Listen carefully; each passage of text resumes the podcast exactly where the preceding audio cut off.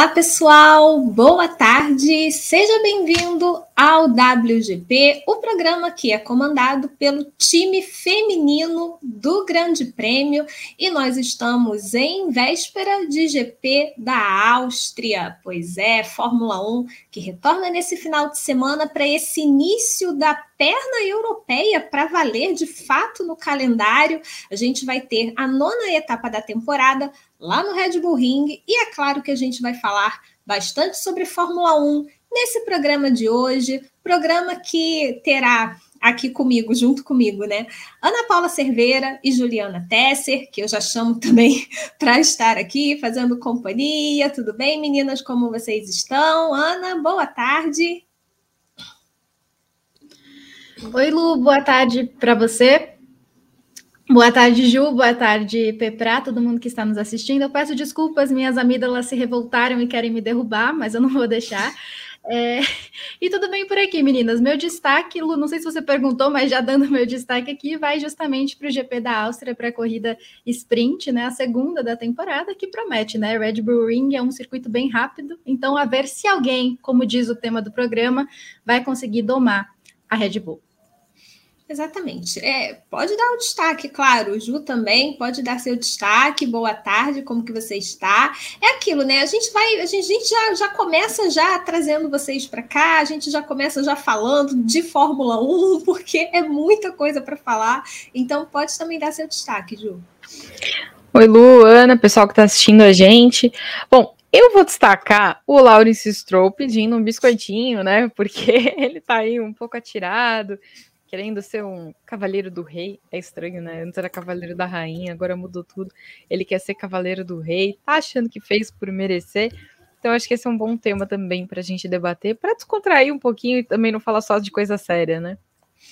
Esse, esse é o assunto do dia, assim, para a gente poder ter aquele, aquele momento para, como a Ju falou, para descontrair. Porque realmente o Lawrence Stroll, a gente vai chegar nele, veio com essa hoje, né? Assim? Ele não é canadense, mas pode? A gente vai falar sobre isso, vai falar sobre isso. E você que está aqui conosco, mais uma vez, né? Boa tarde, seja muito bem-vindo e deixe seu like. Não esqueça de deixar o seu like nessa atração. Fala aqui da onde que você está falando, você está assistindo a esse programa de onde. E também, se você tem alguém para chamar para estar tá aqui também assistindo a esse programa, convida, compartilha essa live, porque é legal para a gente poder ter cada vez mais pessoas aqui falando sobre Fórmula 1, sobre esportes a motor que a gente gosta, e é importante para a gente estar é, tá sempre trocando ideias. É né? muito legal quando as pessoas participam bastante do chat, mandando perguntas para a gente, essa interação a gente gosta, então, por favor, agora sejam respeitosos, claro, porque afinal de contas, né?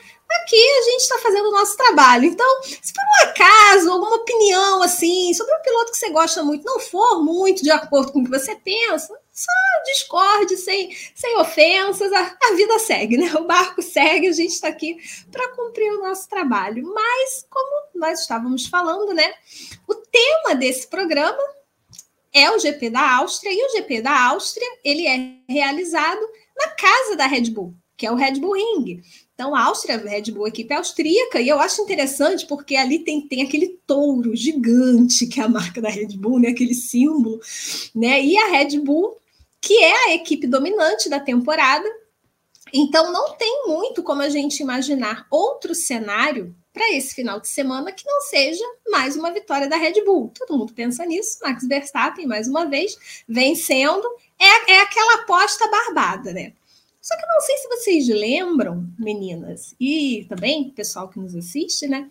Que no ano passado, nesse mesmo Red Bull Ring, a Red Bull preparou toda aquela festa maravilhosa para a vitória do Verstappen, né? Como diz o Gabriel Curtinho, lá bomboneira, aquela torcida de futebol, aquela fumaça laranja nas arquibancadas, aquele mar laranja, e quem venceu? Charles Leclerc. Pois é, Charles Leclerc venceu. Foi a última vitória do Leclerc na Fórmula 1, inclusive, no momento que a Ferrari ainda sonhava com uma briga de título e, e havia de fato assim uma chance ainda para a Ferrari. O Verstappen já tinha ultrapassado o Leclerc na classificação, só que foi justamente uma vitória muito inesperada pela maneira como a Red Bull perdeu, porque a Red Bull sofreu muito com desgaste de pneus. É, eu lembro que o Leclerc, durante a corrida, ultrapassou o Verstappen mais de uma vez porque teve, teve a questão da parada de pneus, então ele foi para trás e aí ele conseguiu recuperar a liderança mais de uma vez, assim, de uma maneira relativamente fácil até. Então, é uma, digamos assim, que o Red Bull Ring traz uma memória boa para a Ferrari, né? Do que foi. E, inclusive, eu queria pedir para o PP, se ele tiver aí já em mãos, o, o nosso Pedro Prado, porque eu pedi para ele separar uma foto do pódio do ano passado, porque assim, a festa estava tão armada, mas tão armada que, olha isso, se vocês repararem, olha a altura do pódio da Áustria, do vencedor com relação ao segundo e ao terceiro lugar. Então, assim, foi realmente aquela água no chope, né? Água no champanhe, no champanhe da Red Bull, porque estava tudo montado para ser uma grande festa caseira com a vitória do Verstappen e a Ferrari foi lá e conseguiu a vitória. Aí eu pergunto para vocês, né, meninas? Será que dá para Maranello sonhar com alguma coisa nesse final de semana, já que o tema central desse programa é: alguém pode domar Max Verstappen? Ju, eu queria, eu queria começar com você, depois eu passar para Ana. Deixar a Ana poupar a voz um pouquinho. Olha, eu acho que no cenário atual, o máximo que a Ferrari pode sonhar é não passar vergonha porque eu acho que repetir a vitória me parece um cenário meio improvável. Eu acho que a Red Bull, pelo momento da temporada e por chegar né, na, na casa dela, é mais do que favorita para essa corrida. Acho que a gente não teve grandes sinais até aqui de que ela possa ser ameaçada. A briga atrás está ficando um pouquinho mais quente, mas a briga pela vitória eu acho que fica mesmo. E eu não sei nem se tem briga, tá? Porque eu acho que o, o Pérez, coitadinho, como diz a Eve, ficou lá em Miami não sei se ele já conseguiu pegar o voo de saída ou se ele continua preso na imigração americana.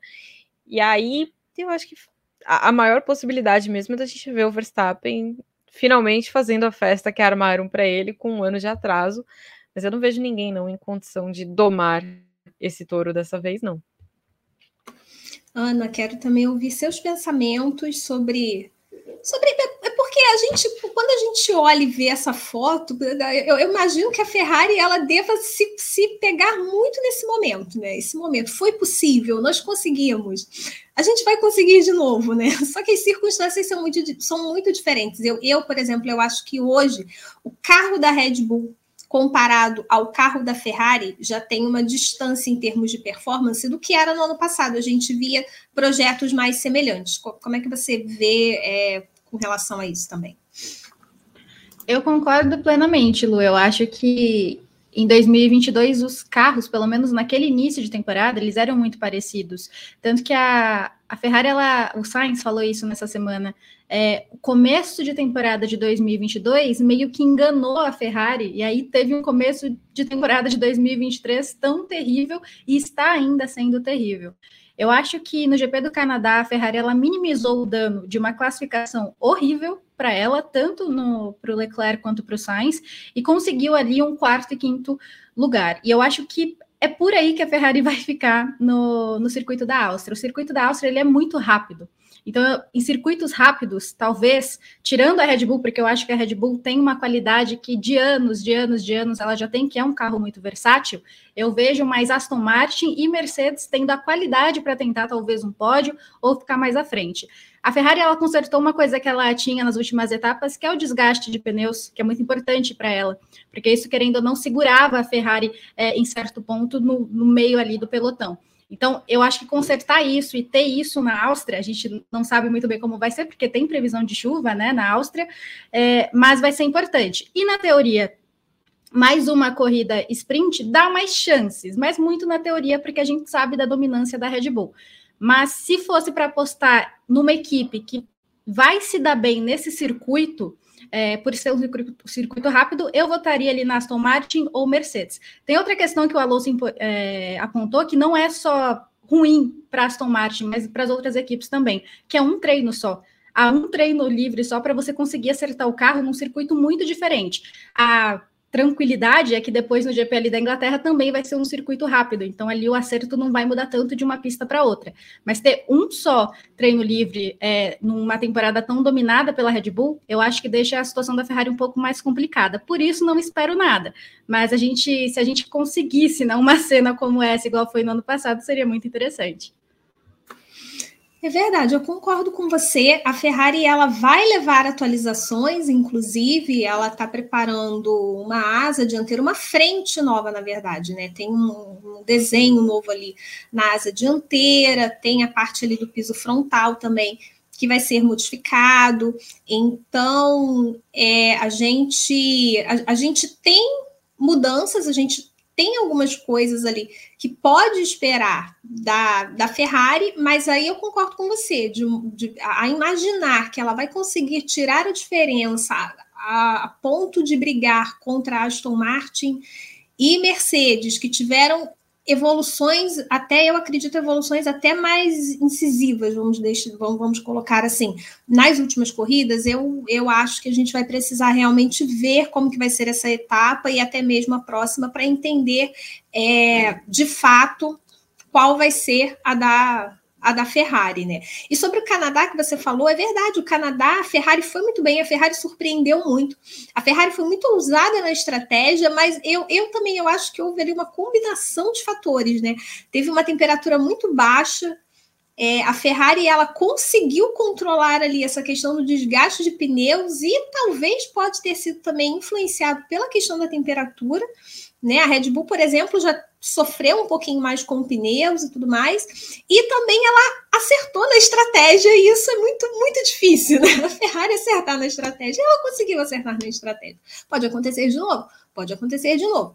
Mais uma coisa também que a gente precisa trazer para cá é a importância da classificação, e aí eu concordo 100% quando você fala sobre a questão do treino livre, que na Áustria a gente vai ter só um treino por conta da sprint, então as equipes elas vão ter um desafio maior aí para acertar esses carros, preparar esses carros, porque na sexta-feira já tem a classificação, então vai ser uma coisa muito rápida, porque a, a, intenção da Fórmula 1, a mudança que a Fórmula 1 fez a partir do GP do Azerbaijão é que a sprint seja um, um evento à parte. Então você tem uma classificação para a corrida sprint e tem a corrida sprint tudo acontecendo no mesmo dia. Vamos ver como que vai se desenrolar. A gente vai falar um pouco mais da sprint mais para frente no programa. Mas falando da Ferrari, a gente, consequentemente, a Ana já pincelou rapidamente a Aston Martin, a Mercedes também, que são as outras equipes que a gente imagina que pode assim conseguir alguma coisa, pode, pode tentar dar um bote para cima da Red Bull e, e, fazer isso diante da sua torcida, né? Por que não? Né? A esperança é a última que morre.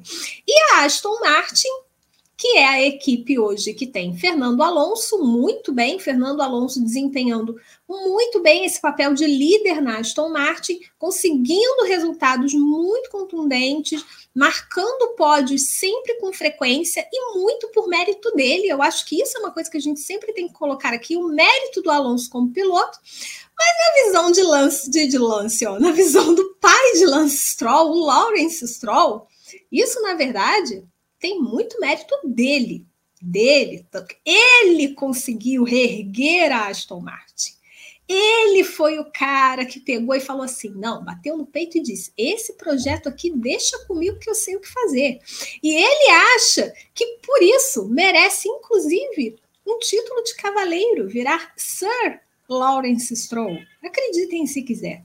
Ju, queria, eu, eu, queria, eu adoro as suas opiniões em relação a essas matérias polêmicas. Eu queria muito saber assim, a sua visão sobre é, a, a, humildade de Lawrence Stroll, né? a modéstia de Lawrence Stroll com relação a, a isso, essa declaração dele. Você acredita que realmente foi Lawrence Stroll o cara que colocou a Aston Martin no patamar que ela hoje se encontra na Fórmula 1? Gente, por favor, Lawrence Stroll foi professor de Fernando Alonso. Ele ensinou tudo que Alonso sabe. Alonso não seria Alonso sem Lawrence Stroll. Imagina, claro que não, né? Eu acho que é, é, é óbvio que ele tem o papel dele, claro que tem, nenhuma equipe consegue esse tipo de desempenho se não tem grana, então o fato dele ter colocado dinheiro ali faz dele um, um, um participante, né, alguém ali que contribuiu fortemente para isso, Mas a, a, Fórmula 1 é um trabalho de equipe, né? Então você tem os engenheiros que acertaram a mão, até onde eu sei, ele não projeta carro, então não, não, foi exatamente dele que saiu é, o, o, mérito do, desse trabalho. Também não é ele que dirige, então acho que né, tem aí um, um pouquinho do, do, do, da importância dos outros, que de repente é um pouco superior a, a, ao papel dele. Agora, sobre ser Sir Gente, quantos anos levou para o Hamilton conseguir isso, né? E aí ele quer entrar na fila assim, tipo, na cara dura? Acho que tá um pouquinho exagerado, mas, como eu disse, né? Quem sou eu para atrapalhar o sonho de grandeza de qualquer pessoa? Eu acho assim, eu queria, eu também queria ouvir a Ana sobre isso. É, eu, eu, concordo que ele dessa vez ele soube aplicar o dinheirinho dele muito bem. Então, porque primeiro ele trouxe o, o um cara que trabalhava lá na Red Bull, que era um cara é, que também cuidava daquela parte técnica e toda, trouxe esse cara para ser, é, para chefiar esse projeto, que é o Dan Fellows. É, agora trouxe o Fernando Alonso para ser esse piloto líder da equipe. De fato, a gente sabe, a gente sabe toda a qualidade técnica do Alonso como um piloto que realmente é consegue dar à equipe o feedback necessário para ela poder de fato evoluir. Então é o que a gente está vendo na prática. Então, digamos assim, hoje eu acho que o Lawrence Stroll, ele realmente ele soube investir o dinheirinho dele da maneira correta, porque dinheiro ele tem para dar e vender. Mas eu acho que uma coisa que sempre vai contar muito contra ele é o fato de que, pelo menos até o momento, ele não esboça nenhuma reação de tirar o filho lá da, da, da outra cadeirinha. E assim, fica difícil, né? Com todo respeito ao Lance Stroll, fica muito difícil pensar realmente na Aston Martin se colocando como uma equipe de ponta para brigar por vitórias e títulos com um piloto tão ruim, digamos assim, como hoje é o Lance Stroll. Então, eu não sei se a Ana travou, parece que sim. Eu acho que a Ana voltou. Ana, você está entre nós? Estou aqui, Lu. Ah, Também instável mesmo, é. então, se você conseguir falar, pode ser breve, assim. Eu queria, eu queria hum. também ouvir sobre você, assim. A gente, é o que eu estava colocando, né? O investimento foi bom, mas o Lawrence Stroll ainda tem, assim, aquele, aquele probleminha chamado filho, né? Aquele, aquele detalhezinho ainda que impede a equipe de ser uma equipe grande. Eu acho que é exatamente isso. O mérito, entre muitas e muitas aspas, dele é ter dinheiro. É isso que é o mérito dele na Fórmula 1. Eu acho que a gente não pode negar que a Aston Martin ela deu um salto de uma equipe média para pequena para uma equipe ponteira hoje na Fórmula 1. Pode ser que não siga assim por muitos anos, por muito tempo, mas hoje é uma equipe que está disputando ali, tentando, né? Disputar pelo menos com uma Red Bull, tá ali com a Mercedes.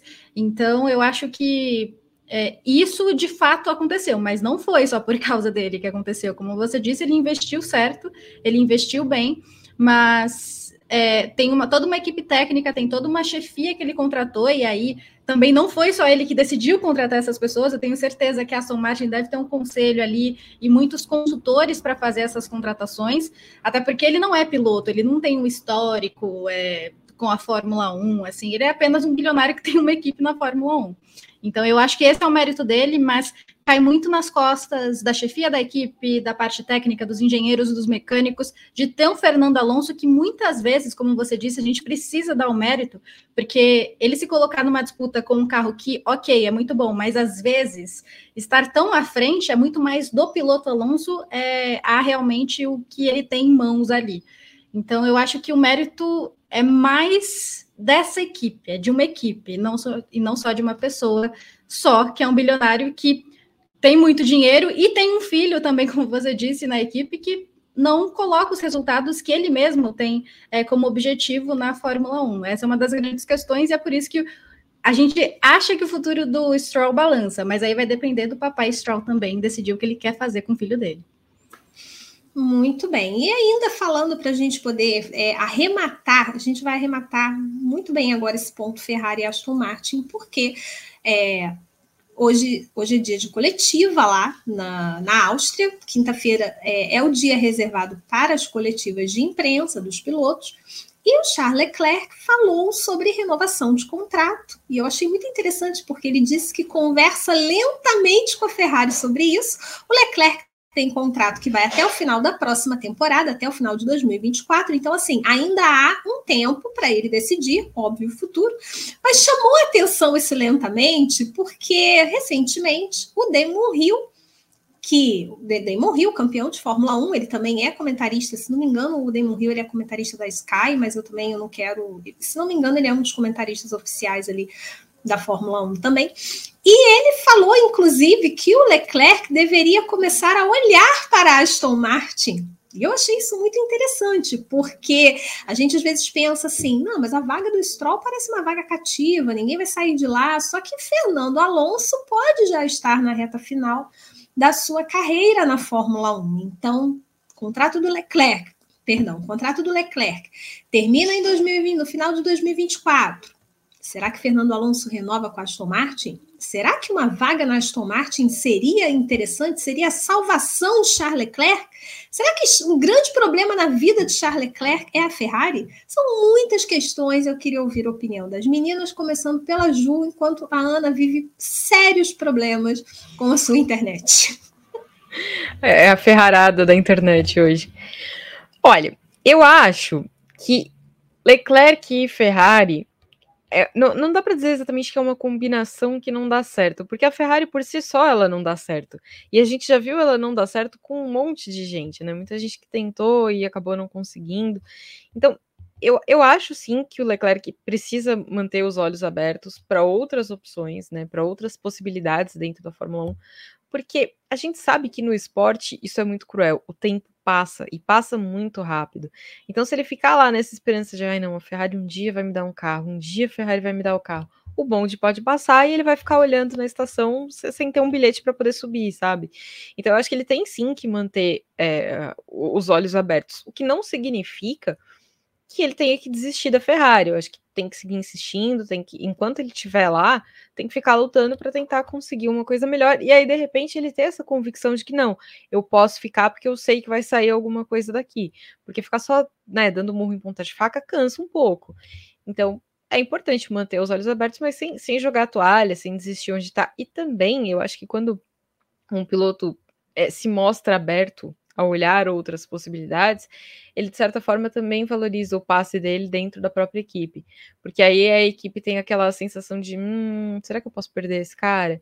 E aí, se o que ele quer é, é, é desempenho, se o que ele quer é dinheiro, o que quer que seja, ele consegue tirar isso um, um pouco mais fácil da, da, equipe também. Então, eu acho que é um, é um teatro que também faz parte do jogo. Muito bem, eu concordo. E eu, e eu penso também o seguinte: da mesma forma como no ano passado a gente viu uma decisão do Alonso causando um efeito dominó no grid, que, na verdade foi a aposentadoria do Vettel, e aí a grande surpresa do Alonso sendo cara a ir para a vaga do Vettel, né?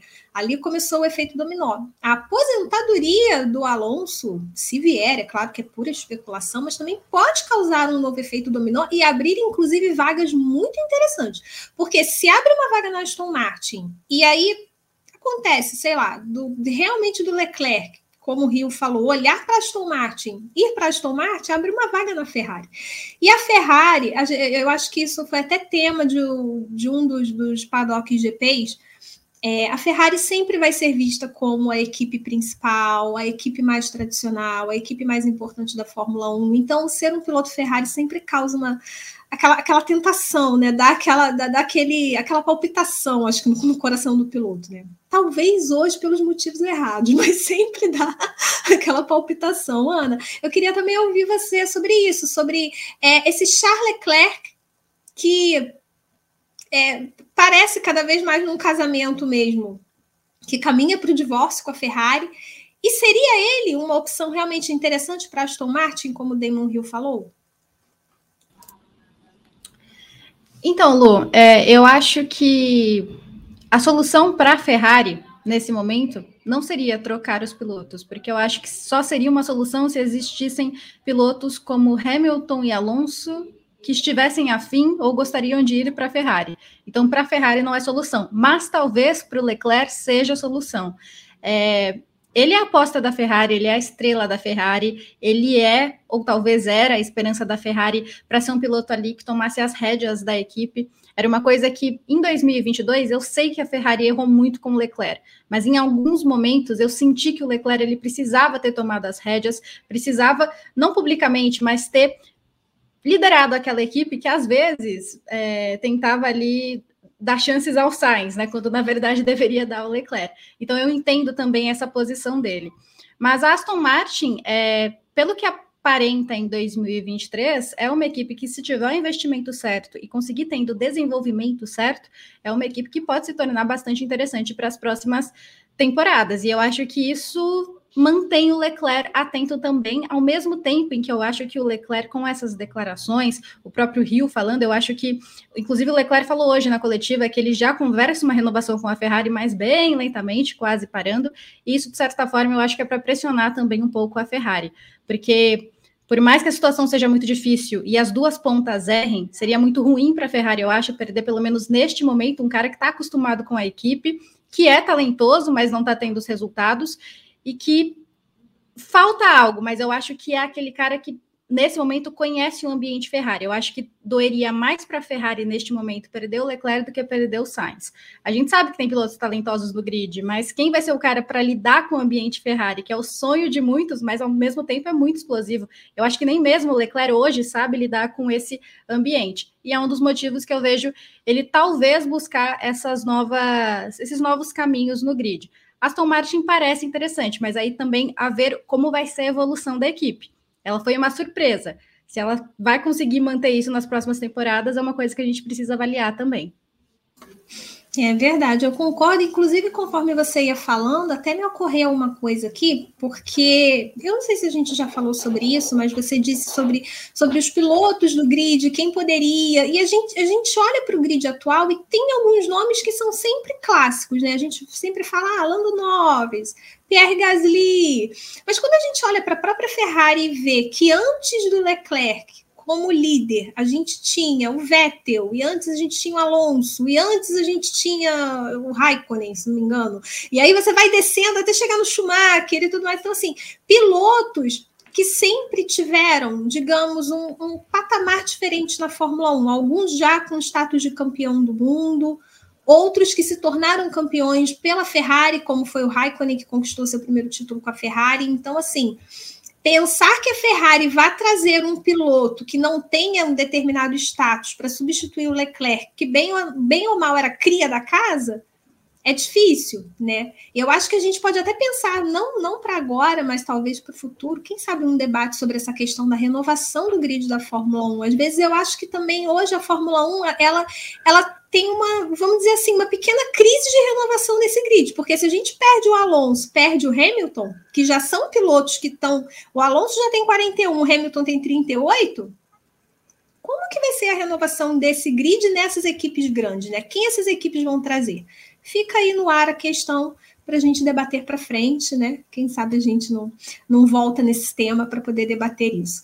Enquanto isso, eu vou pedir para a Ju trazer os primeiros comentários e, mais uma vez, reforçando aquele pedido, se você ainda não deixou seu like, deixe seu like aqui no nosso programa. Ju, por favor. Vou, com vou começar com o Vando Monteiro, que escreveu Tempos bons quando a Ferrari tinha um carro. É verdade, acho que a gente nem lembra de quando foi a última vez, né? Mentira, não faz tanto tempo assim. O Andy Rotten coloca que a Red Bull seguiu evoluindo enquanto a Ferrari engatou marcha ré. Uh, o Lívio Siqueira, meninas, se a Mercedes conseguir mais um pódio, será que acaba mundo afora esse pessimismo em relação à Mercedes? Pois em vários vídeos que eu assisti dizem que a Mercedes não está tão bem. O que vocês acham? A Mercedes ainda ganha confiança das pessoas? Eu acho que pela situação da Mercedes, é porque é a Mercedes. Se fosse qualquer equipe, seria normal, ou seria não, é ok. Mas por ser a Mercedes, é muito estranho, e eu acho que por isso que perdeu tanta confiança, ao passo em que, não, a gente vai melhorar, e não melhorava, a gente vai melhorar, e não melhorava, e insistiu em 2023 no zero pod, insistiu nos mesmos erros, sendo que um Lewis Hamilton e George Russell publicamente falavam dos problemas que esse carro tinha. Sofreu muito com o Porpoising, foi uma das equipes que mais sofreu do grid, contando todas as equipes. Então eu acho que isso faz perder, sim, um pouco da confiança, mas é aquilo, ao mesmo tempo em que a Mercedes é estranho estar nessa situação, é a Mercedes. Então a gente acredita que com a dupla de pilotos que tem, com a chefia técnica esportiva que tem, vai melhorar. Eu acho que a Mercedes encontrou um caminho com esse novo W14. Eu acho que desistir do zero pod foi a melhor coisa que ela fez na Fórmula 1 e eu sinceramente acho que ela vai poder melhorar. É por isso que a Áustria e a Inglaterra, para mim, são tão importantes para a gente saber a real, porque são circuitos rápidos. E aí a gente vai saber se de fato a Mercedes melhorou ou não e como ela também aparece na segunda perna da temporada. A Paola Laredo comenta aqui, né? A autoestima de milhões do papai Stroll. É verdade. O Vando Monteiro traz um debate interessante, hein, gente? Vocês têm que responder rápido para mim. Lawrence Stroll é melhor do que Lance Stroll? Olha, assim, digamos que pelo menos o, o, pai, o pai dessa vez é soube investir o dinheiro, como eu falei, né? Mas assim, na verdade, ele está investindo o dinheiro no filho que não está correspondendo. Então, também não. Talvez não seja tão né? inteligente assim, né? É, é, digamos que é um empate técnico. Jorge Rodrigues comenta: Stroll, só burrada na corrida. Tem esse problema também. Leandro Y, tudo na vida tem um preço. O preço do Stroll não é financeiro, é manter o filho na equipe. E talento não se compra. Mas ele tá muito empenhado em pelo menos mandar buscar, né, gente? Deixa eu ver. Eric Flampton. Boa tarde, meninas. O que vocês acharam da declaração do Hamilton sobre o domínio da Red Bull? Apenas, a, apesar que a Mercedes teve um grande domínio nas temporadas anteriores. O que, que vocês acham? Pode falar, Ana. Eu travei, agora eu travei. Ah, você tá eu achei que você ia entrar. Desculpa, eu fiquei. Ana não entrou. Sou eu. Pode falar, Ana. Ele diz a declaração de que a Red Bull está muito à frente, é essa? Uhum. Pelo que eu entendi? Tá. É, então, eu, a gente já teve uma discussão dessa no W e a minha opinião foi muito massacrada, inclusive, porque eu fiz um, um vídeo parecido depois. É, eu acho que o Hamilton ele não lembra muito bem das últimas temporadas, porque assim a Red Bull ela tem uma dominância muito forte e eu acho que se encaminha para dominar mais anos da Fórmula 1. Mas assim, o que a Mercedes fez nas últimas temporadas, em classificação está mais de um segundo, é, é, Hamilton e Bottas mais de um segundo sobre é, os outros do grid, eu acho que também foi uma dominância forte. E é muito do que a Evelyn Guimarães falou no último programa aqui no WGP. A forma a Fórmula 1 é muito mais parecida com o que a gente está vendo hoje do que realmente ter uma temporada 2021. E isso é muito triste. Eu também queria uma temporada 2021 todos os anos.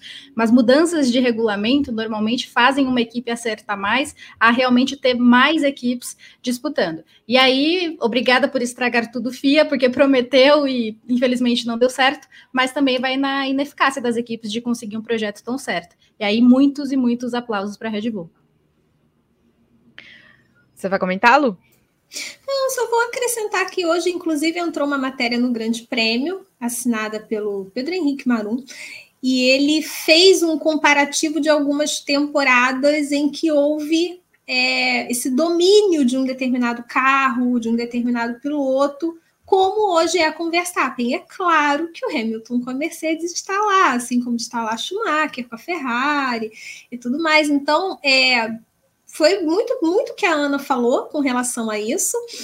E eu, eu acrescento, acho que eu já até falei sobre isso também, é porque o, Hamilton estava na situação no passado. Quando você está do lado de fora, é que você consegue ter noção do que é você realmente chegar atrás do, do carro que está muito à frente, mais de 30 segundos numa corrida. Agora, quando é ele, o camarada que está ali na frente, recebendo a bandeirada em primeiro, não, não, não, tem esse baque, né? Caramba, 30 segundos atrás do meu rival. Então, eu acho que é mais sobre isso também. E é aquele esquema, né? O domínio só é bom quando é meu, quando é dos outros fica chato. Douglas Angelotti, o grid já tem poucas oportunidades. Ainda vem o papai e compra lugar para o filho. Fica difícil garantir espaço para novos talentos. E ele também coloca que a Mercedes botou um cropped e vai reagir na temporada. Aguardem. Estamos esperando, estamos esperando. A Angela Narim. Boa tarde, meninas. Mais um fim de semana de Fórmula 1 para nossa alegria e prazer de ver os, o príncipe das Astúrias, Dom Fernando Alonso.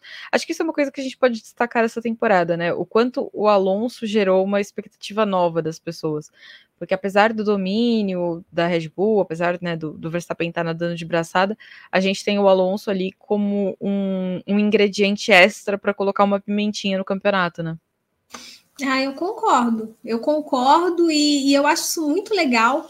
E na verdade, isso só não aconteceu em temporadas passadas também, porque eu acredito que foi muito aquele fator do em alguns momentos o Alonso ele estava no lugar errado na hora errada, e em outros não era ele o cara que tinha o carro dominante nas mãos, como acontece, por exemplo, esse ano. Eu acho que se o Alonso tivesse um carro um pouquinho mais próximo do que é o RB19, ah, a gente, a gente ia ter uma disputa muito mais acirrada, muito mais interessante, e talvez até como foi 2021, porque assim, o Alonso é um cara muito raçudo, e ele é um cara muito técnico também, é muito difícil a gente ver o Alonso errando. Então, e o Verstappen está se tornando um piloto assim também. Ele está se tornando um piloto muito técnico. É muito interessante a gente observar a evolução do Verstappen como piloto ao longo dos últimos anos. Ele saiu muito daquele piloto que era uma verdadeira bomba relógio para que você encontrar numa curva, para um piloto realmente que continua muito arrojado, porém muito mais técnico e muito mais cerebral. Eu, pelo menos, eu consigo enxergar o Verstappen hoje dessa forma. Então, seria um duelo bem interessante. Eu concordo. Eu, eu, eu, eu só acho que isso prova o quanto o Alonso é um piloto talentoso, porque, na minha opinião, ele é um dos mais talentosos que pilotos que já existiu na Fórmula 1. Eu acho que ele viveu gerações diferentes de carros da Fórmula 1, com pilotos diferentes na Fórmula 1. E ele é um piloto, assim como ela falou, muito inteligente, muito técnico e muito desenvolvedor também. Eu tenho certeza que o papel dele na Aston Martin é muito importante para o futuro da equipe, inclusive. Pode também se candidatar ao cargo de Sir, né? O príncipe Charles Exatamente. pode estar precisando. É, para a gente fechar essa rodada de comentários, a Nilza Delfino manda aqui. Como sonhar não custa nada, sonho com esse pódio com Hamilton, Alonso e Russell. É bom, hein? É, o Verstappen precisa quebrar para isso acontecer. Vai que o caos se instala na Áustria, né, gente? Nunca se sabe. Vai que é. o Pérez resolve se rebelar. E... Então, o Pérez já chegou lá com, com, com, com os probleminha, né, Lu? Nem apareceu na quinta-feira porque não tá exatamente não, é. saudável. Vai que, né. Aí era a comida da Red Bull que tava ruim, e aí todo é. mundo ficou Ai, ruim. que horror. Igual o Lando Norris no Brasil, nunca, nunca esqueceremos. Pois é. Pois é. Você não, é, pois é, você que não está entendendo o que, o que, que os meninos estão falando. É porque o Pérez passou mal ontem, na Red Bull não deu detalhes, e ele não foi hoje ao Red Bull Ring, ele não participou de nenhuma das atividades do dia, porque ele precisa se recuperar já que amanhã já tem classificação e o Pérez não sabe o que é ir a um Q3 há três etapas, que ele não sabe. Como a Ju falou, ele está até hoje tentando sair do aeroporto de Miami. Mas ah, encerrou, né, Ju?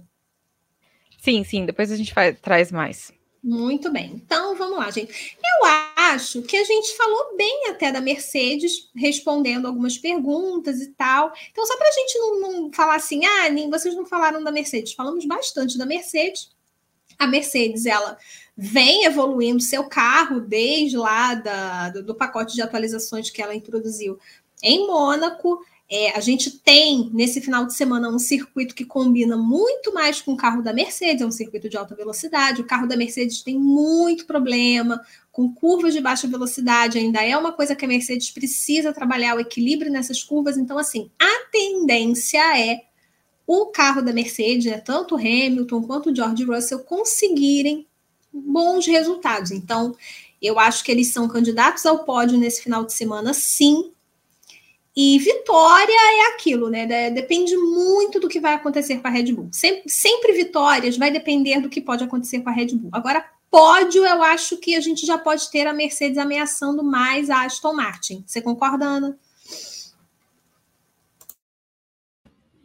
Concordo, Lu. Eu acho que é exatamente isso. Eu, eu vejo um Verstappen sumindo, igual normalmente ele faz, é, igual fez, inclusive, nas últimas etapas, e ali, principalmente um Hamilton e Alonso disputando ali uma posição no pódio. Tem o Russell também, até eu, a gente comentou, aliás, eu fiz meu vídeo no GP2 sobre isso, que o ponto fraco da Aston Martin, acho que todo mundo sabe, é o Stroll, né? Porque o Russell e o Hamilton formam uma das melhores duplas e são muito mais presentes ali na parte da frente do pelotão a realmente o Stroll.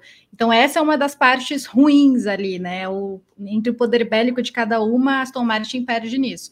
Mas com certeza eu vejo Aston Martin e Mercedes, se nada estranho acontecer, se nada caótico também aparecer é, nessa situação. Ligando o microfone, vamos lá, muito bem.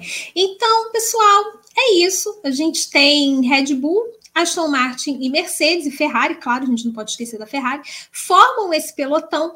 Hoje a Evelyn, nossa Evelyn, querida Evelyn Guimarães, é, publicou uma análise no Grande Prêmio também, já deixo aqui, já vendo aqui o peixe da Evelyn, uma análise bem interessante falando sobre essa F1A, digamos assim, essa, essa turma que briga pela parte de cima da tabela. Inclusive, a Alpine também surge ali querendo ocupar essa quinta colocação. Então, se você ainda não viu, depois, quando acabar o programa aqui, corre lá no Grande Prêmio e, por favor, dê uma olhadinha, dê uma lidinha lá na análise que a Evelyn fez.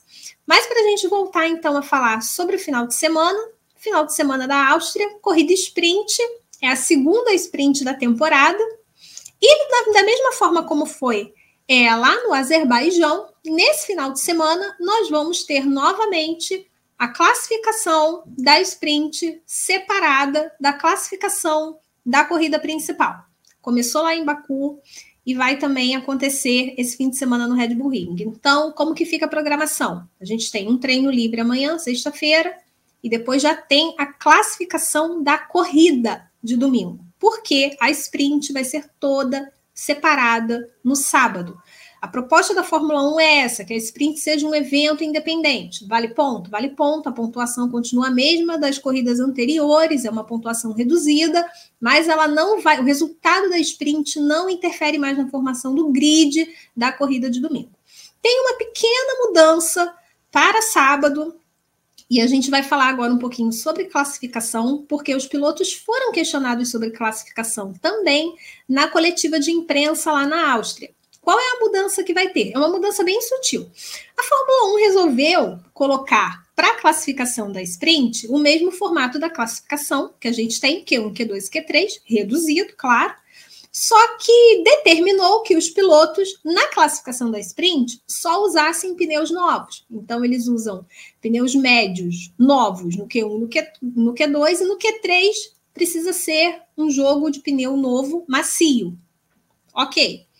Só que. E o piloto que chega na classificação da sprint sem um pneu macio novo, por exemplo? Ele simplesmente não pode participar do Q3 se ele passar.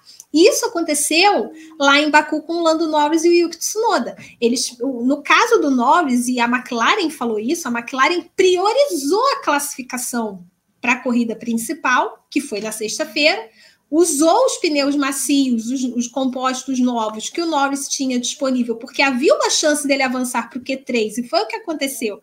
E ele poderia ir para uma corrida que ele conseguiria muito mais pontos, é, largando numa posição melhor do que na sprint. Chegou na corrida sprint e ele não pôde participar do Q3 porque ele não tinha jogo de pneu macio novo. Qual foi a mudança então? A partir desse final de semana, os pilotos vão poder usar é, pneus macios, ainda que eles não sejam novos. Então, eles vão poder usar pneus usados também nesse Q3 da sprint. Uma pequena mudançazinha ali, como sempre, a FIA promovendo essas alterações com o campeonato em andamento, porque afinal de contas, né? Vamos testar. A Red Bull tá disparada lá na frente. Para que, que a gente vai esperar acabar o ano para testar alguma coisa nova? Testa com o campeonato em andamento e vamos ver o que, que vai dar. Mas o que eu quero trazer para vocês, meninas, é o seguinte Lá na coletiva de imprensa, os pilotos falaram sobre é, a questão do tráfego na classificação. E isso é uma coisa que a gente viu, por exemplo, no Canadá, muito claro. O coitado do Pierre Gasly lá sendo atrapalhado pelo Carlos Sainz de uma maneira grotesca ficando, é, vendo a classificação dele totalmente comprometida. O próprio Gasly foi punido também em corridas anteriores pela mesma situação. E os pilotos falaram sobre isso, sobre como o tráfego, principalmente em circuitos curtos, e o circuito da Áustria é considerado um circuito que tem um tamanho assim mais curto que os demais, como que isso atrapalha. E Fernando Alonso foi o cara que puxou assim o couro, digamos, para volta, para o retorno da volta única. Ana, você é uma pessoa que gosta desse formato. E eu queria ouvir você sobre isso. O que, que você, o que, que você acha? Você acha que realmente seria possível a gente ter de volta, volta, de volta a volta única? É, é ótimo. A gente ter o retorno da volta única nas classificações? Ai, Lu, meu sonho. Você estava falando, eu estava imaginando. É meu sonho, eu adoro classificação assim. E eu acho que podia ser mais ou menos como na Indy. Ter ali um número de voltas, aí da média consegue ali a posição. Porque, querendo ou não, além de ser mais emocionante, a meu ver, eu gosto do, do formato atual da classificação da Fórmula 1. Eu acho justo, né? Quando não tem essas barbeiragens, essas atrapalhadas. Mas eu acho volta lançada assim maravilhoso, adoro mesmo, porque são aquelas chances que eles têm e nada mais, e aí não corre o risco de atrapalhar alguém, de prejudicar alguém, sair punição horas depois, tudo aquilo. Então, eu gosto. E também porque os carros hoje da Fórmula 1, os pilotos reclamam disso, eles são grandes. E querendo ou não, isso vai atrapalhar, vai causar tráfego.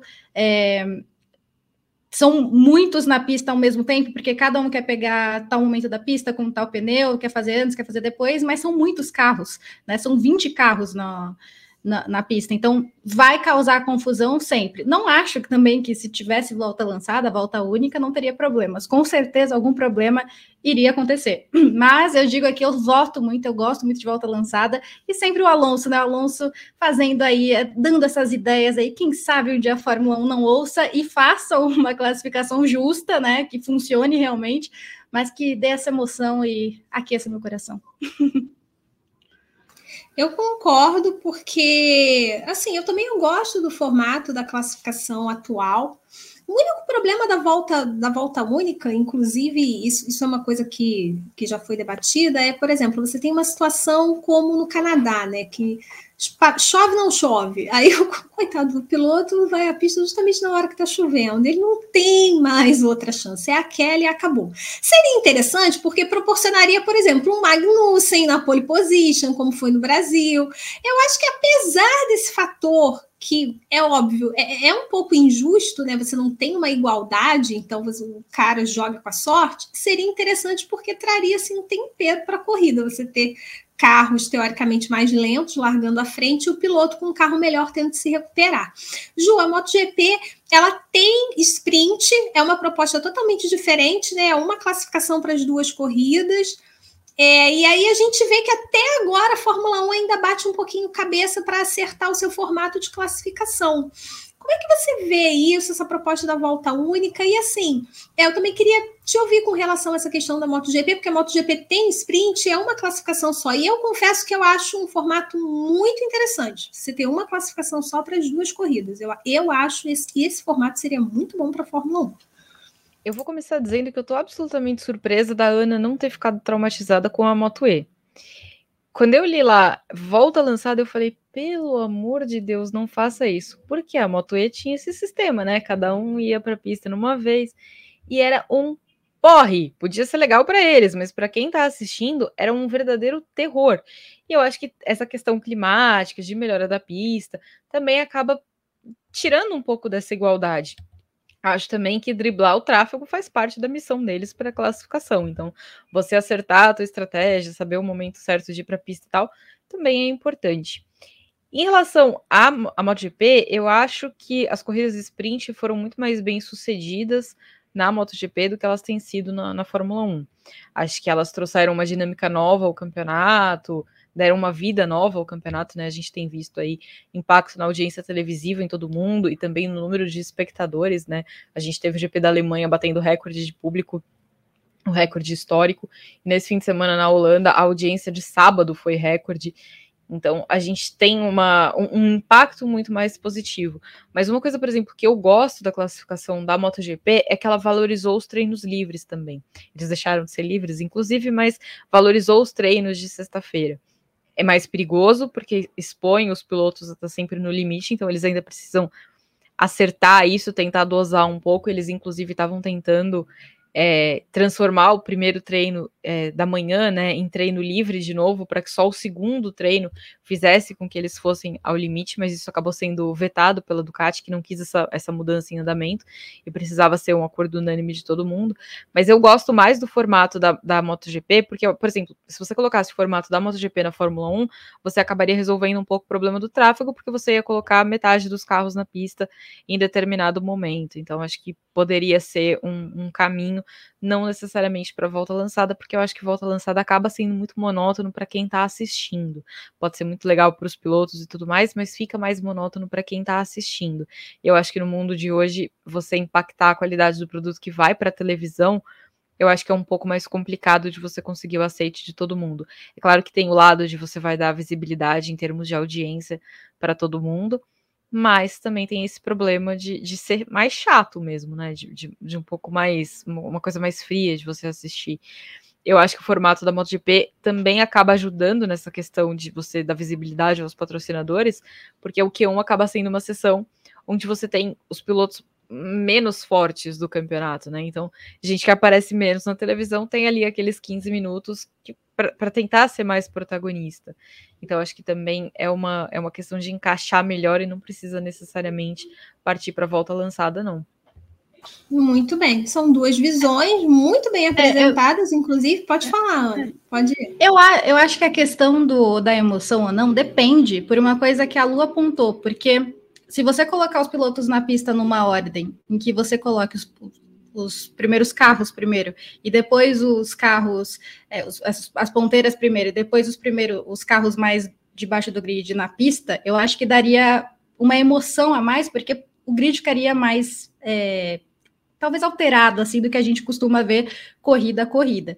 E não necessariamente precisa demorar para que essas voltas sejam feitas, é aquela oportunidade que tem. Eu entendo a, a, o clima e eu acho que também entendo a Fórmula 1, porque é, ela não vai querer mudar, porque as equipes ponteiras não vão querer mudar, simples assim, porque a Fórmula 1 é chata e ouve muito as equipes. Mas eu acho que a volta lançada seria mais legal justamente por dar um grid diferente. E também, eu acho que por mais que as mudanças climáticas prejudiquem, também aí iria da equipe e do piloto pensarem na estratégia que eles teriam. Eu acho que seria mais emoção também, mas eu concordo que o ideal para a Fórmula 1 seria uma classificação para sprint, para o GP, eu acho que seria o ideal, e também para os pilotos terem mais um treino, é, justamente para essas equipes menores conseguirem acertar o carro. Muito bem, muito bem, meninas. Maravilhoso. Só para a gente poder acrescentar aqui informação né, a respeito do GP da Áustria, a corrida vai ser disputada em 171 voltas, porque justamente porque o comprimento é um circuito de 4 km e 300 metros de extensão. Então, ele é considerado um circuito curto. Então, por isso que geralmente a gente tem também Spa-Francorchamps, que é realizado com mais de 60 voltas. O próprio GP do Brasil também geralmente tem em torno disso, Mônaco. Então, são circuitos mais curtos, você tem um número acima de voltas, porque dá aquele total, aquela distância total que aqui, agora eu estou um pouco perdida, mas se não me engano, são, vai, vai beirar mais ou menos assim, os 306 é, quilômetros. Então, se eu não passei a informação errada, lendo ali no Grande Prêmio, é exatamente isso. Então, é por isso que sempre tem essa discussão a respeito do formato da classificação é, em pistas que são consideradas um traçado mais curto, então a probabilidade do tráfego é maior. Na Fórmula 2, na Fórmula 3, em Mônaco, por exemplo, a gente tem o, o grid sendo dividido em dois, então os pilotos têm o grupo A e o grupo B para irem à pista.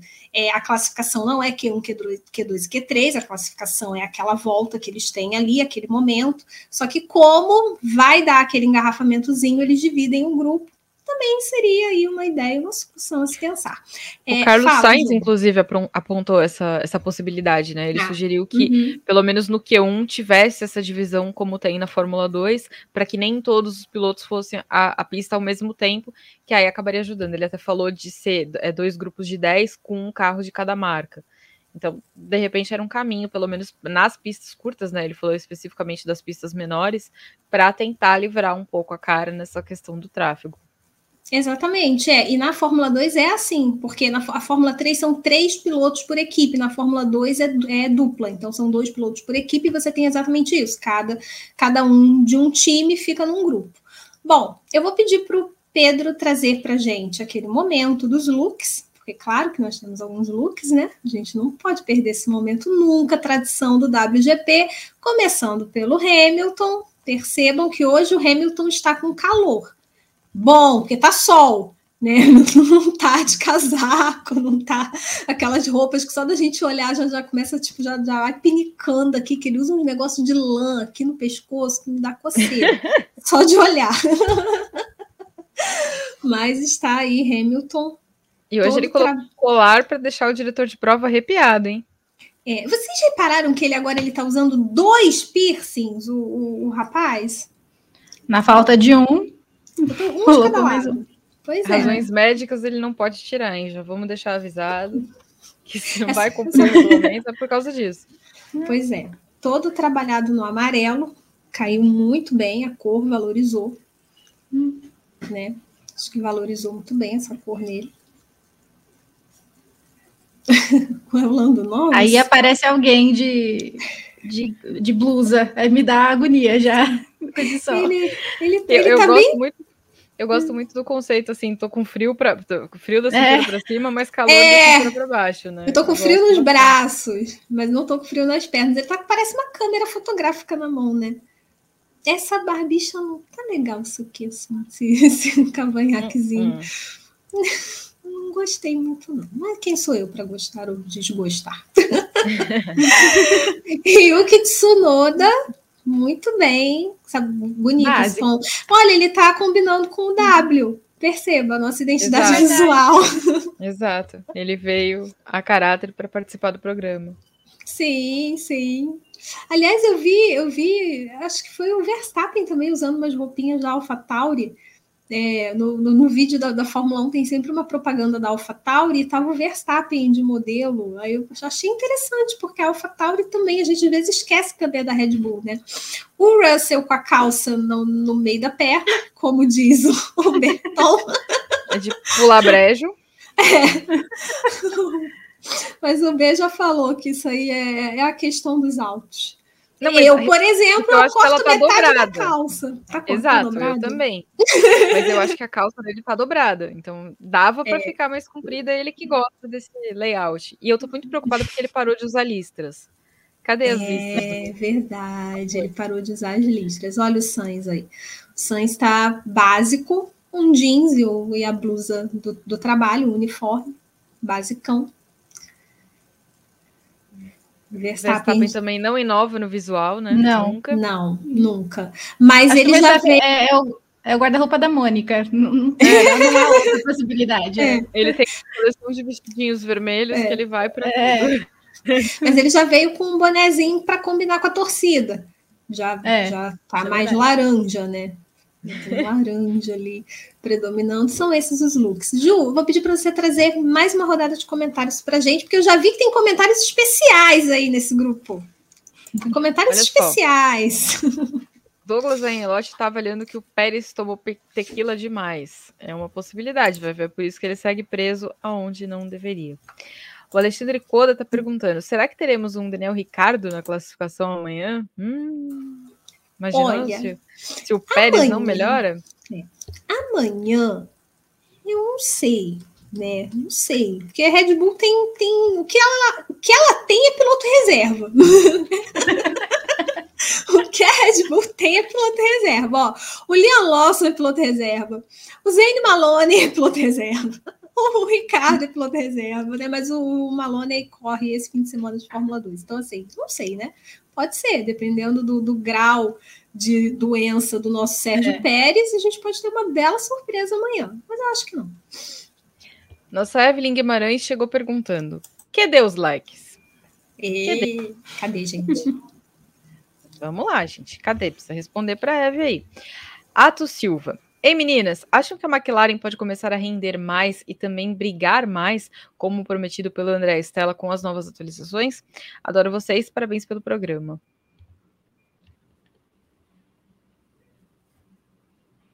Quer falar, Ana, sobre a McLaren? Ana, Oi, travou de novo. Deu um delay. Ajuda a falar. Eu estava aqui. Tá, então, tá complicado aqui. É, é a amígdala, a internet, é tudo. É, eu, eu espero que sim. eu acho que a McLaren na última temporada também não, não teve o brilho que teve em 2021. Eu acho que o novo regulamento não foi tão bonzinho com a McLaren, mas eu espero sim que, ele, que eles deem um passo com essas novas atualizações, até porque a Fórmula 1, conforme o ano vai passando, os anos, aliás, vão, vão passando, os carros vão ficando mais próximos e as equipes começam a tirar uma coisa ali da outra, começam a entender mais, começa a sanar os maiores problemas, como o porpoising, praticamente a gente não vê mais os carros quicando tanto igual quicavam. Então eu espero que sim. A McLaren ela tem alguns problemas, alguns não, vários problemas aerodinâmicos também.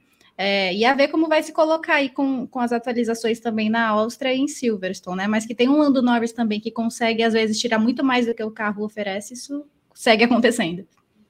E eu, e eu acho interessante, só para só completar, que assim, ao contrário, por exemplo, da, da AlphaTauri, da Williams, que os novatos não se acertaram, o uhum. Piastre não é de todo, não faz uma temporada ruim, vamos dizer assim, né? Eu, o Piastre é aquele que realmente está merecendo o benefício da dúvida por ser novato.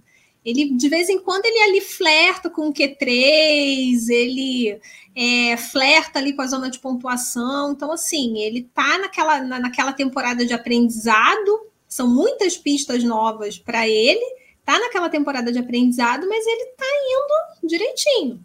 E eu acho que pode ser também um piloto interessante para o futuro ali, junto com o Lando Norris na McLaren. Ele é ótimo com contratos também. Rodrigo Berton, nosso Rodrigo Berton, comenta aqui que tem que fazer a classificação da Fórmula 1 né, em duelos, como acontece na Fórmula E. Fórmula E, que aliás, você sabe, se não sabe, está sabendo agora, é transmitida aqui no Grande Prêmio. E aí a Graziella completa, que é a melhor transmissão da Fórmula E, inclusive. Palavras da Graziella, não minha, mas estou apoiando. O uh, que mais que temos? Deixa eu ver. O Alexandre Coda, a Fórmula 1 se perde cada vez mais ao tentar mexer no regulamento e forçar um entretenimento. É verdade, né? Às vezes você fica mexendo, mexendo, mexendo, mexendo, e aí você não consegue fazer dar certo. Tem um problema aí também. É verdade. E, e, a Fórmula 1 ela faz muito isso, né? Ela sempre tenta mexer no regulamento e promover mudanças, sempre para tentar frear o domínio de alguma equipe e fazer com que as outras equipes consigam se aproximar. E aí você tem uma disputa, você tem, consequentemente, você tem uma disputa, você tem um produto muito mais atrativo para o fã vamos colocar dessa forma. Só que, ok, você fazer mudanças. Eu só, eu só sou muito contra as mudanças com a temporada em andamento. Por exemplo, essa mudança da corrida sprint, eu já acho que não, não deveria ter acontecido, assim, digamos, né? Eu acho que poderia ter sido é, em um outro momento. Também acho. É, acho que existem mudanças e mudanças, né? A gente precisa é, pensar um pouquinho no que vai fazer, porque senão fica parecendo muito que assim, ah, não sei o que fazer, tô indo no tentativa e erro. Então, se é alguma coisa por segurança e tudo mais, ok, mas se não, tem que dar uma seguradinha. O Vando Monteiro tá lembrando de uma outra notícia dessa semana, que é que a AlphaTauri vai mudar de nome de novo, porque parece que a grife não deu muito certo. O que será que vem aí, hein? Eu gostava de Toro Rosso e eu não gosto de AlphaTauri. O que será que vem por aí? Nossa, eu adorava, eu adorava Toro Rosso. Fiquei muito triste quando mudaram. Ah, é. Toro Rosso é. era tão bonito. Bom, e não só é, e não só o nome pode mudar, porque Helmut Marko também colocou ali em xeque o futuro do querido Nick De Vries, disse que não está muito satisfeito com os resultados do piloto novato também na Fórmula 1. Eu mudaria tudo ali. ah, eu, eu, eu, gostei muito Inclusive o Helmut Marco. Sim, ele também. É, também. Do, o Gui Bloise comentou, né? Porque o, o Vitor, Vitor Martins, colocou no Twitter qual nome vocês dariam para AlphaTauri? O Gui colocou Eve Guima, em homenagem que existe. Eu acho que a solução, a solução dos problemas da AlphaTauri seria a Evelyn assumir a equipe. Ai, meu Deus, maldade. O João Bueno tá dizendo que a Fórmula 1 entrou no marasmo, infelizmente. Aí, Ana, acho que essa não tenho certeza que você vai gostar. O Alexandre Coda tá dando a sugestão de tirar prints, criar figurinhas dos travamentos da Ana e mandar no grupo de membros. Mas ele tá dizendo que é brincadeira, que eles jamais fariam isso. O Vitor Martins certamente olha, faria no mínimo umas 20 figurinhas eu fiz para esse álbum meu aí que vai ter nesse grupo, no, no, mínimo. E para a gente encerrar, o Alexandre também está sugerindo que vem por aí a Red Burn, afinal o grupo é especialista em fritar pilotos. É uma verdade também, hein? Olha, é verdade. Mas, inclusive, já que, já que ele, ele deu esse comentário, é, Alexander Albon, ele foi, assim, perguntado sobre haveria uma chance de, de um retorno para a Red Bull? Porque, para quem não se lembra, o Albon teve uma passagem pela Red Bull ali em 2019, 2020, foi companheiro do Max Verstappen fritaram ele. companheiro do Verstappen, não ia dar muito certo, né? E aí fritaram o menino, como a Ju falou, fritaram o coitado do menino. Ele foi se refugiar na Williams em 2022. Em 2022 ele foi se refugiar na Williams. E esse ano especificamente, com essa mudança de chefia na Williams, eu até fiz uma análise sobre isso, é, a, a, gente percebe que a Williams, pelo menos, ela tem muita vontade, ela tem, ela tem muita força de vontade. A Williams parece ser uma equipe que sabe para onde ir, só que realmente falta o recurso, falta a condição de investir ali na fábrica, mas ela tem, além dessa vontade, a certeza de que no álbum ela, no álbum ela vai ter um piloto que se ela precisar, se a oportunidade surgir, ele vai agarrar essa oportunidade. Então a gente tem hoje o álbum se destacando. Sempre quando ele pode, ele consegue ter um brilho assim, ele se destaca. E aí foram perguntar para ele, porque o Sérgio Pérez já, não, não, gente, não vai. Sérgio Pérez não vai renovar com a Red Bull quando esse contrato acabar. Então, abre-se ali uma vaga, né? E o álbum foi muito claro, ele disse, porque ele recebe elogios do Horner. O Horner manda lá um zap para ele: ah, muito bom, adorei sua corrida hoje, parabéns e tal. Só que ele deixou claro que ele tem um trabalho com a Williams a longo prazo e ele se sente muito bem hoje onde ele está e na posição que ele está. Então, achei até interessante o álbum falar sobre isso porque eu, eu também percebo, eu não sei se, vocês também percebem isso, o álbum é, ele vem se colocando como um piloto em, em, crescente mesmo, sabe? Tendo um amadurecimento, uma evolução. E engraçado que o, o, o Russell também passou por isso na Williams. Seria o Williams a melhor escola da Fórmula 1 para formar piloto? Ela, ela consegue, né, pegar o cara que tá frito e levar para ser cru de novo, né? Mais ou menos assim. desfazer a fritura. Eu não sabia que dava para fazer isso, mas a Williams está conseguindo. Fala, Ana. Se a Ana não, eu acho que eu acho que tanto o Russell quanto o Albon, eles tomaram uma posição na Williams de milagres, né? Porque eles fazem milagres com a Williams. A gente sabe como é o pior carro do grid, segue sendo o pior carro do grid, então o que ele faz com a Williams é importante justamente pelo que ele falou, um trabalho de longo prazo. Ele está lá entendendo esse carro tão ruim, tão deficitário, para tentar transformar e tirar o Williams dessa rabeira, né? Porque o Russell ele, ele já tinha esse papel, né, na época ali com o Nicolas Latifi. Agora o álbum está do lado de um estreante na Fórmula 1 que também não bem tendo aquele resultado. Então eu acho que o álbum ele toma essa posição e ele realmente faz milagres. A gente lembra do assoalho da Williams, de, da simplória Williams. Então ele realmente faz milagres e não só isso, ele está provando a qualidade dele. Eu acho que é bom mostrar para o Horner, para o Marco, que por mais que tenham fritado e por mais que sejam resultados mais simples, justamente por estar numa equipe tão abaixo neste momento da Fórmula 1, ele está mostrando a qualidade do que ele é capaz de fazer. E isso, Lu, acho que você acertou. É muito bom para o amadurecimento dele na Fórmula 1. Verdade. É aquele meme, né? Se não me quis quando eu estava assim, aí tá lá o álbum novinho, né? Sofrendo lá, companheiro do Verstappen, também não vai me querer agora sim. Pois é. Mas assim, é, é, é, né? não é? E é, e é mais um ponto também, não vai dar tempo, óbvio, da gente entrar nessa discussão, mas eu acho que cai mais uma vez nessa questão também da renovação do grid, assim, se abre uma vaga na Red Bull, a Red Bull vai chamar quem? Será que a Red Bull vai trazer um piloto da academia? Sendo que a Red Bull tem já esse, essa fama aí de fritar pilotos, de não ter muita paciência com o novato. O Helmut Marko já falou que ele não vê ninguém lá com o talento do Verstappen. E assim, eu, eu arrisco dizer que ele tem razão, porque eu acompanho né, a Fórmula 2, a Fórmula 3 mais de perto, e realmente você não tem assim um piloto especificamente que consegue se destacar de uma forma. Né? O Verstappen foi uma coisa de louco, porque o Verstappen, para quem não se lembra, né, talvez para quem está acompanhando Fórmula 1 agora, está assistindo a gente, mas o Verstappen veio da, da F3 europeia.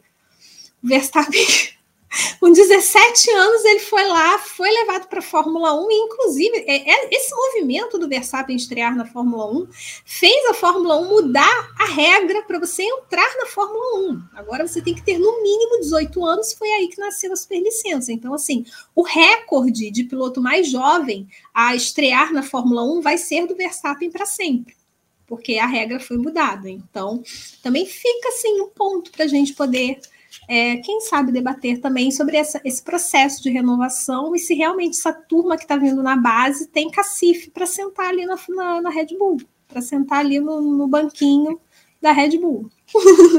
Mas aí também não, não cabe uma, uma observação do tipo assim: a Red Bull tem uma academia e talvez ela não esteja fazendo um bom trabalho nessa academia.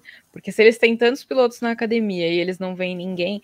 É claro que quando a gente fala de Verstappen, Mark Marques, Valentino Rossi, a gente está falando de pessoas que nasceram assim com né, um, um, saquinho de talento maior do que o dos outros. O potinho de ouro deles é um pouco maior do que o dos outros.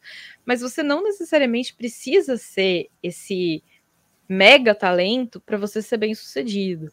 Então, tem coisas que você nasce com elas e tem coisas que você ganha depois. Então, se ela tem uma escola e dentro dessa escola ela não está conseguindo formar pilotos para eventualmente um dia no futuro substituir o Verstappen, daí eu acho que também vale aquela olhadinha para si próprio e falar assim, opa, aonde que eu tô errando?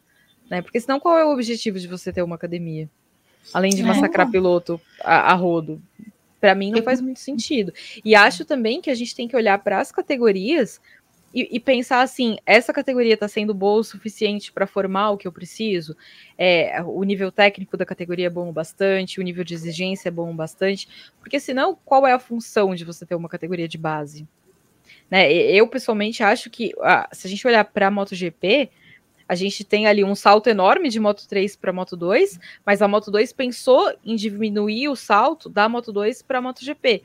E a gente vê pilotos que chegam muito mais preparados na MotoGP, né? Que quando chegam ali já estão em competição, em, em, condição de ser competitivo, de aguentar aquele equipamento, de entender a, a, eletrônica das motos e tudo mais. Então eu acho que é um formato de categoria de base que está cumprindo a própria proposta, né? A razão de ser dela. Então, se a gente tem essa dificuldade de transição de Fórmula 2 para Fórmula 1, a Fórmula 2 está cumprindo bem o papel dela, ela tem ali tudo que é preciso para preparar o piloto para quando ele chegar na, na, na, Fórmula 1. A Fórmula 3 está cumprindo para o cara que vai chegar na Fórmula 2. Acho que é um conjunto de coisas que, que precisa ser olhado, né? E eu acho que a, em certo ponto, a escadinha da Red Bull, porque na teoria é tá ali na Fórmula 2, vai para uma AlphaTauri, e depois pensa em subir para uma Red Bull. Até porque hoje a vaga ali do lado do Verstappen, eu não vejo a Red Bull olhando para essa geração que ela tem da academia, eu vejo ela olhando para o atual grid da Fórmula 1 e buscando, como a gente já disse aqui, um Lando Norris, talvez, um Leclerc, quem sabe, mas pilotos assim, que já estão no grid, porque eu acho que em certo ponto essa escadinha não está dando muito certo. É o que a gente viu na AlphaTauri. Eu sei que talvez não tenha pilotos, a Red Bull não tenha pilotos na academia que tenham maturado até este momento, né? Porque, como a Lu falou, dificilmente tem um piloto hoje na academia que tem esse talento do Verstappen. É, mas eu acho que esse processo também da escadinha está um pouco estranho ou complicado. Eu também acho que ela precisa reavaliar e eu vejo uma coisa na MotoGP, eu, eu, eu sempre penso muito no Bezek, porque a MotoGP, pelo menos a maioria das equipes, elas têm mais paciência para desenvolver, elas talvez não buscam resultados tão imediatos como uma Red Bull, obviamente, é, numa Fórmula 1, ela quer né, assim como na MotoGP também quer resultados imediatos, mas eu vejo na MotoGP justamente por esse processo de Moto 3, Moto 2, até chegar na MotoGP, mais paciência, que para mim o maior exemplo hoje é o Bezek. Teve a temporada de 2022. Em 2023, ele deu um boom, pareceu entender muito melhor a moto e se coloca aí como um possível candidato ao título. É, eu acho que essa é uma, é uma falha da Red Bull, né? Essa falta uhum. de paciência, você acaba. Porque assim, o piloto já chega sabendo que ele não vai ter tempo. Que ele já é. sabe que ele vai ser massacrado se, se qualquer coisa sair ali do, daquilo que é esperado dele. Uhum. E, a Fórmula 1 não seria a Fórmula 1 se o nível de exigência não fosse aquele. Ok, mas assim, também você não chega na Fórmula 1 pronto, porque se fosse tão fácil chegar pronto, seria muito fácil ser a Fórmula 1. Né? E, e, não é o caso, você não quer que a Fórmula 1 seja fácil para todo mundo. Então, você precisa ter um pouco, de, um pouco mais de paciência. E eu acho que falta um pouco isso para a Red Bull. E acho também que é, é uma coisa regional ali, porque como a Ana falou da, da, da MotoGP, se a gente olhar a KTM, historicamente, ela também construiu essa reputação de ser uma demolidora de, de, de, talentos, de não ter paciência. E agora ela se vê ali num beco sem saída, porque ela subiu o Augusto Fernandes, o Augusto não está incomodando, mas ela tem um próximo para subir na fila para subir agora. Então, o que, que ela faz com tanta gente? Também tem essa, essa questão, né? De queimei tantos e agora que eu não quero queimar, eu vou ter que queimar mais um. Mas é verdade, gente, muito, muito bom, assim, foi, eu acho que a gente conseguiu pontuar bem esse tema, foi, foi bom, foi bom a gente poder falar um pouco sobre isso, porque é exatamente o que a gente vai viver no futuro não muito distante, sabe? Essa, as equipes principais precisando se renovar, e como elas vão se renovar. Então, é, haver aí como que vai ser na Fórmula 3, na Fórmula 2. Eu concordo muito com que, o com que vocês duas pontuaram sobre é, talvez ser uma falha do sistema, talvez ser um problema é, nessa escada. Eu, eu acho que sim, eu acho que de certa forma é, o piloto ele chega na Fórmula 1, realmente é é uma diferença muito grande técnica, é uma diferença muito grande de carro, um nível de pilotagem é, realmente é, há uma diferença muito grande. Então, talvez seja interessante pensar numa maneira de aproximar para poder o piloto chegar mais preparado na Fórmula 1. É interessante a gente pensar sobre isso, sim, e falar mais sobre esse tema mais em, em, outros, em outros programas. Porque agora eu vou pedir os palpites das meninas para o fim de semana na Áustria, começando pela Ju, enquanto a Ana destrava. Vai ser o meme do programa Ai, hoje é a Ana. Toda hora trava. Eu nunca sei se a Ana ainda está aqui ou se ela já caiu de vez. Vocês estão rodando para mim, mas eu tenho certeza que eu tô assim. É, travada. Você travou exatamente nessa pose. Aí, falei. Muito bom. Mas, Ju, vamos lá. Seu palpite para classificar. Vamos fazer de conta que a sprint não existe. o seu palpite para pole position e para a corrida de domingo. Pode. Pole tá? Verstappen. E aí Sim. na corrida eu vou de Verstappen, Hamilton e Alonso. Muito bem. Ana. Eu vou trocar só o, prim... o, o, segundo e o terceiro lugar. Eu vou de pole Verstappen, vencedor Verstappen, e aí Alonso e Hamilton. Muito bem. É, gente, não vai dar para fugir muito disso, não. Acho que não vai ser dessa vez que o Verstappen vai perder. Eu acho que o Verstappen também faz a pole position, até porque existe uma probabilidade de chuva para amanhã.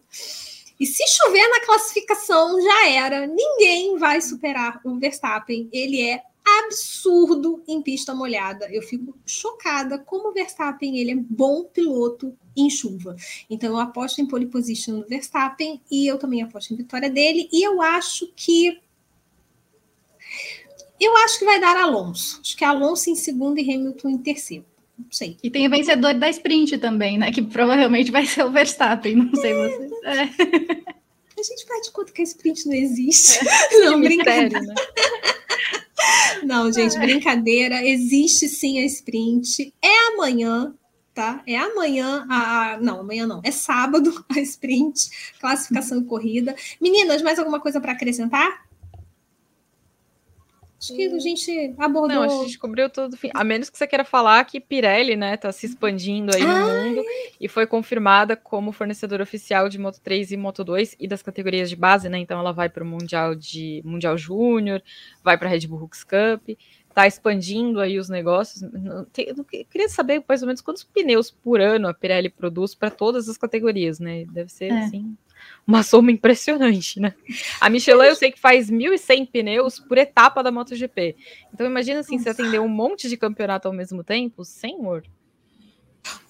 Sou da teoria de que a Pirelli ela já está já vendo assim as alternativas para quando ela deixar a Fórmula 1, porque eu, eu acho que a Bridgestone vai ganhar essa licitação aí. Eu sei porque eu estou achando que a Bridgestone vai voltar para a Fórmula 1. A gente tem no momento aí uma disputa Pirelli Bridgestone para ver quem vai ser a fornecedora de pneus da Fórmula 1 É, não ainda não se tem notícia de uma terceira candidata, se vai ter ou não. As notícias que nós temos no momento é que a Bridgestone já apresentou formalmente lá a sua candidatura e é a partir de 2025 na Fórmula 1.